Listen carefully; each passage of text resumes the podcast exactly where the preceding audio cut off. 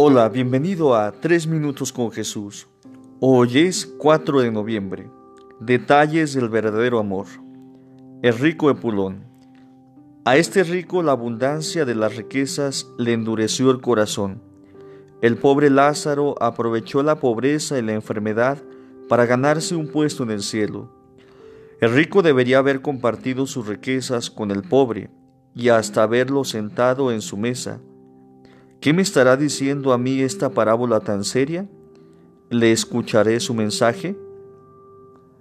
Haced esto en conmemoración mía. Esta es una orden de Jesús y con esto queda establecida la ordenación de sacerdotes y su poder y autorización para celebrar la Sagrada Eucaristía. De aquí resultó el sacerdocio. En la Eucaristía el ser humano gusta y posee ya en esta vida al mismo Dios. Es una redención, un pago por el pobre ser humano que siempre peca y se mancha, con tal de recibir, aunque fuera una sola vez en la vida, la Eucaristía y valdría la pena cualquier sacrificio. Esto es un me voy, pero me quedo. Jesús nos dice estas palabras, estaré con ustedes hasta el fin del mundo. Es un perpetuo e increíble regalo de Dios para nosotros. Es un banquete en el cual el pastor se ofrece en alimento por sus ovejas. Jesús es un abismo de misericordias, un sacrificio sin manchas. Esto nos lo dice San Agustín. El lavatorio de los pies. Esta humilde ceremonia es como un resumen de toda la vida de Jesús.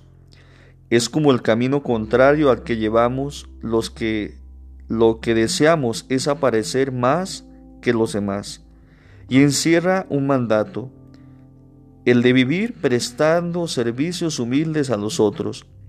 Ser buen cristiano significa tener los mismos sentimientos de Jesús. Caridad, humildad, generosidad, deseo de darse completamente hasta con el sacrificio de la propia vida por la salvación de muchos otros. Queridos hermanos, hoy en este día 4 de noviembre estamos celebrando a San Carlos Borromeo, obispo y cardenal. Él nació en el año 1538 en Arjona, Italia.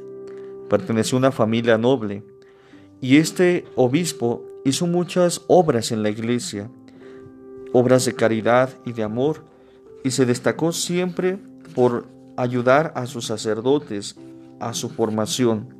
Se destacó también por esa caridad en la limosna. Administraba y daba los sacramentos. Hermanos, pidamos por nuestros sacerdotes, pidamos por nuestros obispos para que ellos, al igual que San Carlos Borromeo, se entreguen generosamente en el sacerdocio. Que la gracia del Señor esté siempre con ustedes.